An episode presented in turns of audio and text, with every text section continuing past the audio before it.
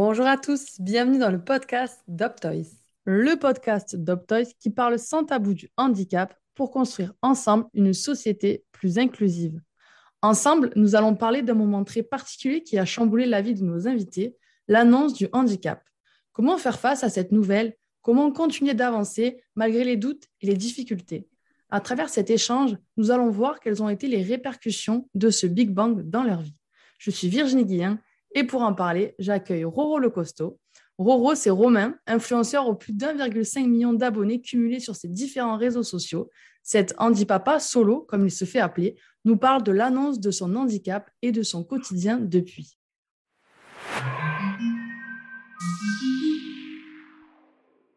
Alors, salut Romain, bienvenue dans l'émission, comment tu vas? Ben, Merci beaucoup, ça va très très bien. Écoute, J'entends ton accent, j'ai l'impression de partir en vacances, donc c'est cool. Est-ce que tu peux te présenter aux personnes qui nous écoutent? Ouais, il n'y a pas de problème. Alors écoute, je m'appelle effectivement Roro Costaud sur les réseaux sociaux, sinon c'est Romain. J'ai 37 euh, ans euh, maintenant, j'ai une fille qui a 10 ans. J'étais sapeur-pompier, euh, j'étais sapeur-pompier il y a 10 ans, j'ai eu un accident, un accident de ski. Depuis, je suis devenu tétraplégique. Voilà, donc je suis en fauteuil roulant voilà, depuis maintenant 10 ans. Je vis avec ce handicap et malgré tout, je suis toujours, euh, je travaille toujours chez les sapeurs-pompiers. Voilà, c'est mon activité principale. Et effectivement, comme tu l'as dit, je suis euh, influenceur, créateur de contenu sur les réseaux sociaux depuis maintenant, euh, allez, trois, trois bonnes années, trois, quatre ans, exactement. Est-ce que tu te rappelles comment s'est passé donc après donc cet accident, l'annonce de ton handicap? Je saurais pas te dire exactement à quel moment c'est arrivé parce que parce que c'est euh, c'est un petit peu flou parce que c'est arrivé euh, dans la première semaine donc lorsque j'étais en, en réanimation. Et c'est une semaine qui est vraiment euh, qui est vraiment très floue pour moi qui est mélangée. J'ai des souvenirs de ce moment mais au niveau temporel c'est très compliqué à arriver à, à remettre à remettre ça chronologiquement euh, donc c'est arrivé, voilà, effectivement, la première semaine après mon accident, je me souviens très bien du chirurgien qui m'a opéré, qui vient me voir et qui m'explique euh, très très calmement avec des mots simples que euh, que j'ai eu un accident, que j'ai eu une fracture cervicale. Et lorsque lorsque ma colonne vertébrale s'est fracturée, c'est venu pincer en fait la moelle épinière. Et le fait de pincer cette moelle épinière, ça fait un gros hématome. Et que pour l'instant, on voit pas en fait, on voit pas si c'est sectionné, on voit pas si c'est juste pincé. Euh, toujours est-il que le fait que la moelle épinière soit atteinte à ce niveau-là, euh, c'est ce qui explique que j'ai une paralysie des jambes, une paralysie du ventre, une paralysie des bras. Voilà en gros comment il m'a expliqué les choses. Il m'a pas parlé de tétraplégie, il m'a pas dit vous êtes handicapé à vie. Voilà, il m'a expliqué que pour l'instant, on ne pouvait pas se prononcer, mais que dans l'état actuel des choses, effectivement, je ne pouvais plus me servir de beaucoup de, beaucoup de parties de mon corps. Voilà. Tu es resté euh, combien de temps, du coup, euh, à l'hôpital et par la suite euh, en clinique de rééducation? Je suis resté en réanimation au début, une semaine, où vraiment la réanimation pure et dure, avec, on est plusieurs dans la salle, il y a toujours du monde qui est avec nous en permanence, une semaine. Et après, j'ai été trois semaines toujours en réanimation mais réanimation où en fait là, on est dans une chambre individuelle, donc surveillé en permanence par quelqu'un derrière une vitre, mais euh, on est vraiment tout seul dans la chambre pour le coup. Là. Donc là, c'est un peu plus, un peu plus calme. Et euh, donc en tout, un mois en réanimation. Et après, donc un mois après, je pars en centre de rééducation. Et là, j'y reste de février, ouais, février 2012 jusqu'à septembre, septembre-octobre 2012 où je suis là-bas euh, jour et nuit, hein, où je dors là-bas. Et après, à partir de ce moment-là, je passe en hôpital de jour. C'est-à-dire que j'y vais la journée et je rentre chez moi le soir. Et ça, ça dure jusqu'en mars, à peu près, mars 2013, où là, après, j'arrête complètement la rééducation. Et après, le retour euh, chez toi, du coup, euh, comment tu l'as appréhendé Pour retrouver tes marques avec ton fauteuil Alors, j'avais hâte de retourner chez moi parce que, euh, parce que j'avais ma fille qui était, qui était née et que je voulais euh, à tout prix rentrer chez moi. Par contre, euh, effectivement, des petites appréhensions, parce que jusqu'à présent, j'y rentrais le week-end, j'y rentrais ponctuellement juste le soir, mais la journée, je savais pas ce que j'allais faire. surtout qu'au début, moi, j'avais pas de véhicule encore, j'avais pas repris le travail. Et, et, ma fille, même si je m'en occupais le soir, je pouvais pas la garder la journée. Donc, elle partait chez la nounou. Donc, j'étais vraiment tout seul. Je pouvais pas bouger. Je pouvais pas trop sortir de chez moi parce que j'avais peur de pas réussir à rentrer parce que j'avais une petite rampe à l'époque avec une, un petit seuil de porte et je savais pas comment me débrouiller. J'étais encore au début, hein, de, au tout début de mon, ma nouvelle vie d'handicapé. Donc, j'arrivais pas à faire plein de choses. Euh, donc, des appréhensions. Et j'avoue que j'ai découvert que la vraie rééducation, elle commençait chez moi. Parce qu'en centre de rééducation, on t'apprend le BABA, mais on t'apprend pas tout ce que tu vas découvrir au quotidien et on et on t'apprend pas en fait tout ce qui est euh, pas adapté. Parce que forcément, en rééducation, tout est fait pour que euh, tout aille bien.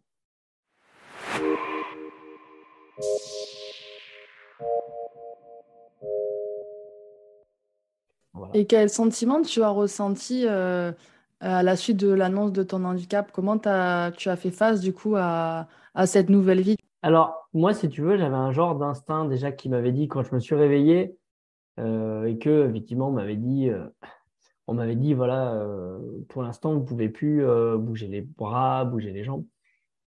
Je me suis dit au début, écoute, de toute façon, voilà, peu importe, qu'est-ce qu'on fait? Est-ce qu'on se dit c'est pas la peine de commencer à se projeter dans cette vie, dans cette nouvelle vie tétraplégique parce que de toute façon ça va revenir à la normale?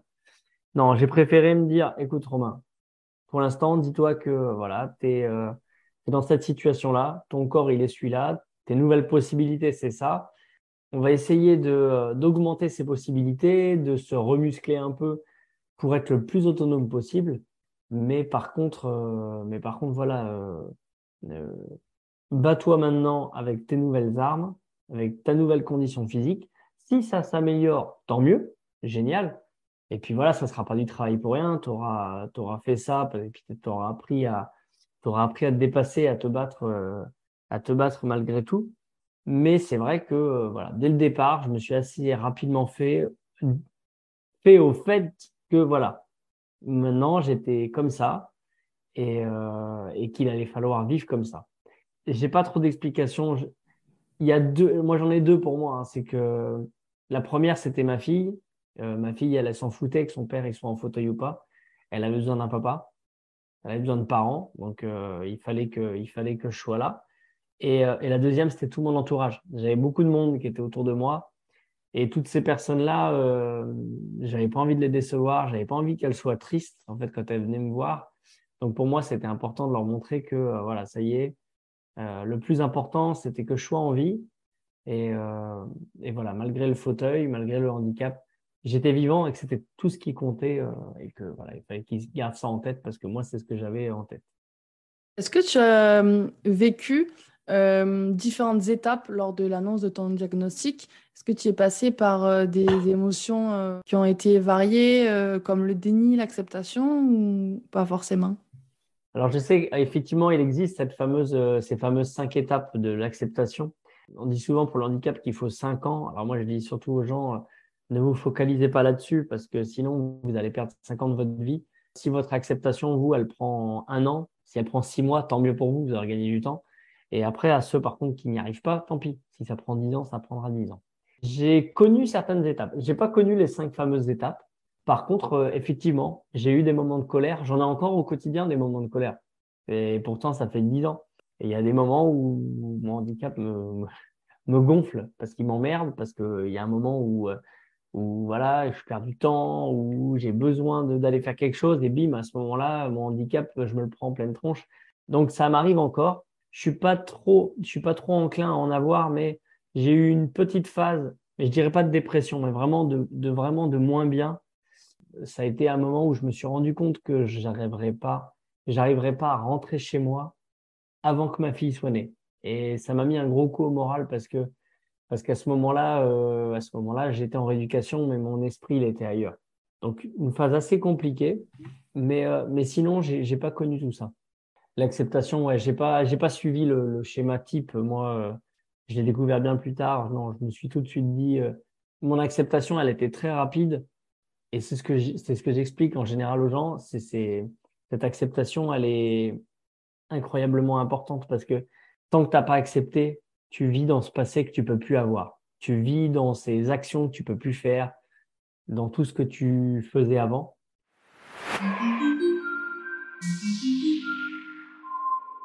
Comment la vie continue après l'acceptation? Tu te rends compte que ce que tu faisais avant, tu peux le faire différemment, voire tu peux faire des nouvelles choses, ou alors il y a des choses que tu as oubliées parce que tu ne peux clairement plus les faire comme ça, mais tu as de, nouvelles, euh, de nouvelles ambitions, de nouveaux défis, de nouveaux rêves. Et, euh, et ces choses-là, tu ne peux pas les avoir tant que tu n'as pas accepté.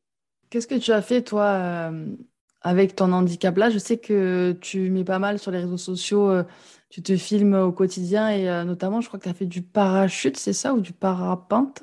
En fait, si tu veux, au départ, c'est parti les, les, les, prémices de tout ça, en fait, avant que je me filme, avant tout ça, c'est que quand j'étais en Haute-Savoie, dans mon milieu de, dans le milieu des pompiers, je connaissais un peu du monde à droite à gauche. On connaissait plein de monde. Euh, du coup, j'avais des pompiers, mais qui étaient aussi moniteurs de ski. J'avais des pompiers qui étaient moniteurs de parapente.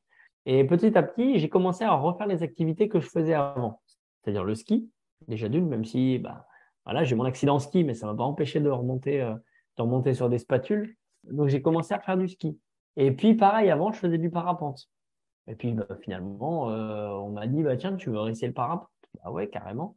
Et petit à petit, bah, j'ai redécouvert que euh, bah ouais, malgré le fauteuil, je pouvais continuer à faire des choses. Alors, peut-être moins autonome, peut-être euh, avec une organisation beaucoup plus complexe, avec une, toute une partie technique à mettre en place, mais c'était faisable. Ce que je constatais pour moi, ça me faisait du bien. Et dès le début de l'accident, j'y ai pensé à me dire, moi, j'étais chercher mes réponses sur Internet quand j'ai cherché des choses en éducation, mais il n'y avait pas grand-chose à l'époque il y a dix ans, les réseaux sociaux n'étaient pas aussi développés. Et petit à petit, j'ai commencé à continuer mes expériences. Et lorsque j'ai commencé à être sur les réseaux, c'était pour parler du sport.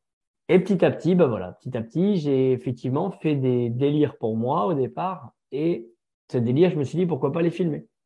Et ai filmés et j'ai vu les retours des gens me dire, ah, mais ça existe, mais c'est génial, on fait ça où Ou des gens qui me disaient, mais, mais si jamais j'aurais imaginé pouvoir faire ça.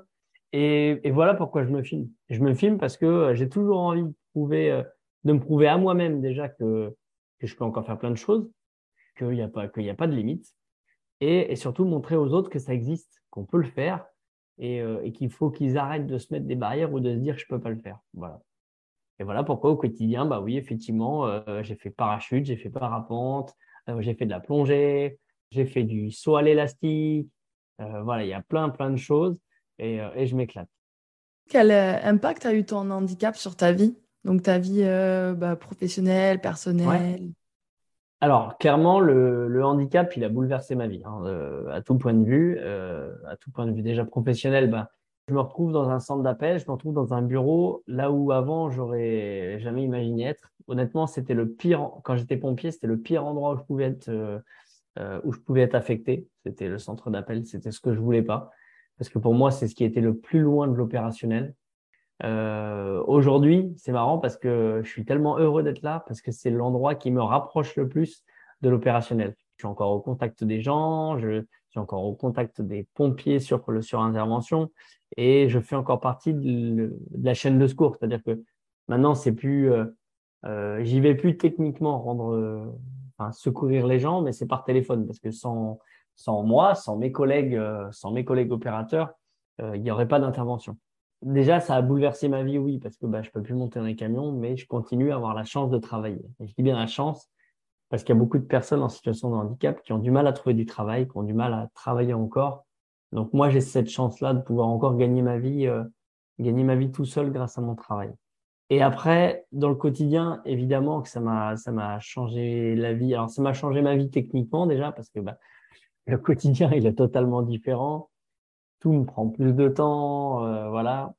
Par contre, par contre, j'avoue que ça m'a euh, mentalement, ça m'a bouleversé, ça m'a complètement transformé. Je suis, je reste le même, hein, mais ça m'a totalement bouleversé dans ma façon de vivre, d'être euh, mentalement par rapport à avant. Au quotidien, j'apprécie tout ce qui m'entoure, là où avant, j'y faisais pas spécialement attention. Je fais, ouais, je fais beaucoup plus attention à la valeur des, des choses et des moments surtout qu'on peut vivre quotidiennement. Donc ça, c'est vrai que le handicap, je peux, peux pas lui enlever ça. Il, a, il y a des côtés négatifs dans le handicap, il y a des côtés qui nous emmerdent au quotidien. Encore une fois, hein, une fois que les gens ont accepté leur handicap, je constate chez tous les gens que je connais, que je côtoie, on a tous le même état d'esprit dans, dans, le sens où ça nous a vraiment transformés. Tous, on, dit tous la même chose que le handicap nous a apporté quelque chose. Et, quelles ont été les informations ou le soutien que tu aurais aimé que l'on te donne, euh, notamment lors de l'annonce de ton handicap? Moi, à titre personnel, ça n'a pas été fait de manière brutale. Donc, euh, l'accompagnement, moi, je l'ai trouvé, euh, je l'ai trouvé dans mon entourage. Je l'ai trouvé aussi auprès de, de personnes qui ont été là au départ, euh, des inconnus. Hein. J'ai un, j'ai souvenir d'un kiné, euh, mon kiné en, à l'hôpital, qui était quelqu'un, quelqu'un d'extraordinaire, qui a été, euh, qui a été quelqu'un qui a tout de suite compris dès le départ que j'avais besoin de faire du sport, de bouger le plus vite possible. donc là-dessus, il m'a accompagné. J'ai eu ma prof de sport en rééducation, qui a été quelqu'un de très important pour moi aussi. Moi, j'ai vraiment trouvé ça dans, et puis après, forcément, mes proches à moi. Hein. Mais si tu veux, on m'a proposé une psychologue, par exemple, au départ, et je pense que c'est très important. Il y en a qui en ont besoin. Moi, j'ai fait une séance avec elle, et quand je suis ressorti, je lui ai dit, on se reverra pas, parce que je sens pas que j'ai besoin de vous. J'ai pas l'impression que vous m'apportiez quelque chose. Au contraire, j'ai pas. Et, euh, elle l'a compris. Et tout de suite, en fait, il y a jamais, il a pas eu de suite, en fait, finalement. Euh, mais voilà. Mais je pense que c'est important d'avoir une des psychologues qui soient là. Moi, je l'ai déjà fait je l'ai déjà fait. Euh, j'ai aussi été au contact de gens en rééducation qui étaient déjà passés par là. Et je pense que c'est hyper important et que les centres de rééducation devraient vraiment, vraiment, vraiment pousser là-dessus, c'est-à-dire avoir des anciens patients, avoir des personnes qui sont déjà dans le monde extérieur euh, depuis des années et qui devraient venir témoigner ou euh, bah, justement ou rencontrer ces rencontrer les gens qui, qui sont en rééducation parce que, euh, parce que moi, j'ai eu une, une rencontre sur un stage que j'ai fait dans un autre centre de rééducation pendant 15 jours. Et j'ai rencontré un, un gars tétraplégique comme moi. On ne s'est pas vu longtemps, on s'est vu deux, trois heures, mais en deux, trois heures, il m'a apporté euh, peut-être des mois d'échange avec les personnes en, en centre. Parce que, parce que lui avait le même handicap que moi, était concerné à l'extérieur, il vivait là-dedans depuis dix ans et il savait de quoi il parlait. Et moi, j'ai pris beaucoup d'informations euh, grâce à lui, tu vois. Euh, ça permet de se projeter. Il m'a donné des astuces. Ça permet aussi de pas faire des conneries parce qu'il est venu à un moment qui était charnière pour moi parce que je repassais l'examen du permis de conduire. Et lui, il m'a dit surtout ne prends pas ça euh, comme voiture, enfin pas comme voiture, mais comme système pour euh, ta voiture. Ne prends pas ça parce que ça, tu vas te faire mal aux épaules. Comment ça se passe le quotidien du coup avec ta fille Luna? Alors, bah, le quotidien maintenant, c'est un peu plus simple parce qu'elle a, elle a grandi, hein, donc elle est, elle est, très autonome maintenant. Hein, c'est le collège l'année prochaine, donc tu vois, c'est, c'est presque la pré-ado.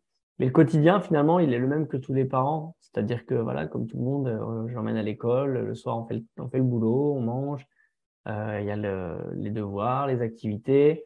Voilà. Après, c'est sûr que, déjà d'une, elle est très importante pour moi parce qu'elle a été, elle a été ma source de motivation hein, pour, me, pour me battre après mon accident. Donc, on a vraiment une relation particulière du fait aussi qu'au début, on a passé très, très longtemps, on a passé de nombreuses heures ensemble. Quand je dis ensemble, c'est que sa maman travaillait et rentrait tard le soir. Donc, on restait vraiment tous les deux. Et au début, quand elle était toute petite, on restait dans le canapé, donc vraiment, elle restait dans mes bras. Et on, est, on a vraiment passé des très, très longs moments ensemble. Et je pense que ça, ça a créé une relation particulière dès le début. On a grandi en même temps. Moi, j'ai grandi avec ce, avec ce handicap. Luna a grandi avec le handicap aussi, donc elle a appris à l'apprivoiser, à, à s'adapter, à avoir des techniques aussi, ben, par exemple pour monter sur mes jambes, pour venir sur moi. Et, et de ce fait, en fait, ça l'a, ça l'a autonomisé beaucoup plus rapidement.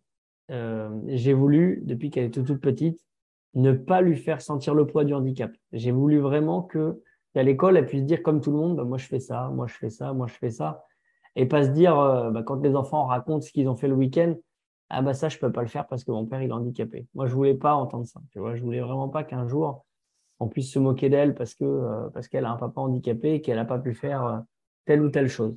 Je pense même qu'au contraire, elle a peut-être fait plus de, plus de choses que beaucoup d'enfants à son âge. Et euh, le fait que tu sois exposé sur les réseaux sociaux, qu'elle aussi, euh, euh, ça vous crée aussi une relation particulière Alors, c'est très simple. Quand elle était plus jeune, plus jeune, au départ, voilà, on faisait des vidéos pour rigoler, etc. Puis il n'y avait pas trop, trop de monde qui nous suivait. Quand il y a eu du monde qui a commencé à apparaître, je lui ai dit, écoute, voilà, faut que tu saches maintenant qu'il y a beaucoup de monde qui nous regarde, qui te voit, qui, va savoir qui tu es. Voilà. Et je lui dis, est-ce que tu veux continuer à faire des vidéos? Voilà. Donc, elle a eu un passage où elle a plus envie de faire des vidéos. On a arrêté. C'est elle qui m'a dit un jour, mais pourquoi on fait plus de vidéos ensemble? Et je lui dis, parce que c'est toi qui voulais pas. Elle me dit, ah bon, bah, je suis, bah, elle me dit, moi, j'aimerais bien en faire. Et voilà. Et on en a refait. Voilà. Tu vois, par exemple. Mais par contre, moi, c'est ce que je dis. Quand j'ai des idées de faire quelque chose avec elle, euh, je lui pose la question, est-ce que tu veux qu'on fasse ça? Est-ce que ça, ça te va? Si elle me dit oui, elle me dit non. Euh, vraiment, je choisis les moments. J'ai pas envie que ça, le moment où on filme, ce soit pas un moment où elle a pas envie de le faire. Un moment où ça peut prendre sur un autre temps où on ferait autre chose. C'est-à-dire vraiment, c'est le moment où on est libre, où elle a rien de prévu, etc. Et on le fait. Même si, bah, tant pis, ça recule dans le temps et que j'ai, euh, ça me recule sur mon idée de vidéo, mais je m'en fous. Le plus important, c'est que euh, c'est la vie réelle.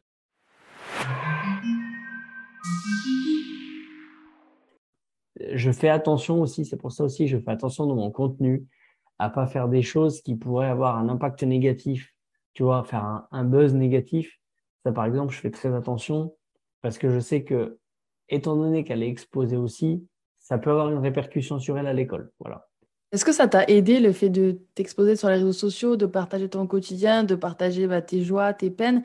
Est-ce que ça t'a aidé toi? Dire que ça m'a aidé à accepter, oui et non. C'est-à-dire que dans un premier temps, euh, ce qui a été avant les vidéos, la photo aussi m'a beaucoup aidé à accepter. Par contre, c'est vrai qu'au départ, je prenais que par exemple ma tête en photo ou le haut de mon corps.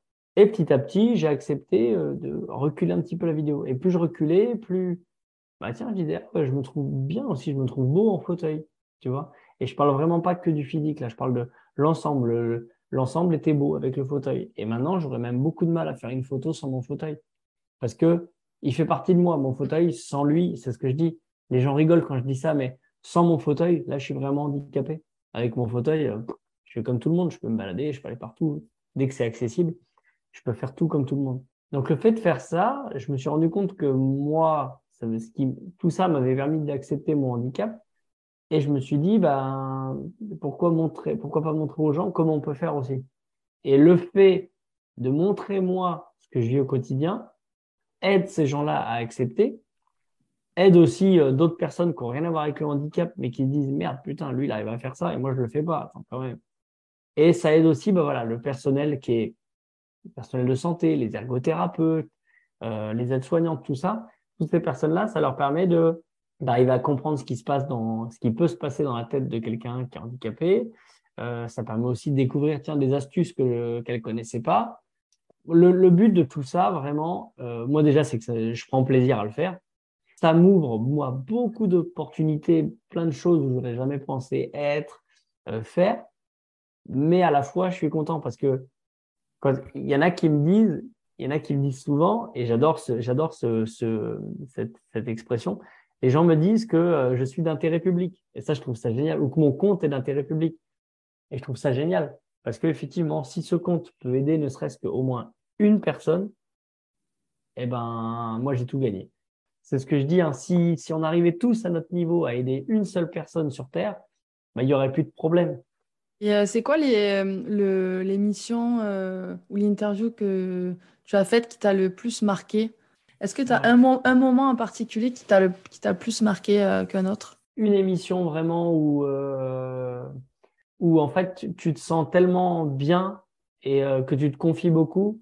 Et à la fois, à la fois ça m'a fait remonter des souvenirs. Pourtant, il y a des trucs où je peux en parler encore maintenant. Ça m'a ça m'a vraiment fait remonter beaucoup, beaucoup de souvenirs. C'est quand j'ai fait l'émission Ça commence aujourd'hui. avec Faustine Bollard. avec Faustine Bollard. C'est beaucoup d'émotions qui remontent quand je l'ai tourné, quand je l'ai vu. Après, il y a des moments où, de toute façon, quand j'évoque un peu ma fille dans les vidéos, dans les interviews, c'est un peu compliqué des fois arriver à, contenir mes larmes parce que parce que à chaque fois j'ai des, je me rappelle par ce par quoi on est passé, les moments qu'on a qu'on a vécu, et euh, donc forcément ces moments-là me touchent un peu, euh, voilà. Et après il y a eu, euh, alors c'est pas une une pas spécialement une interview, mais après c'est quand j'ai écrit mon livre.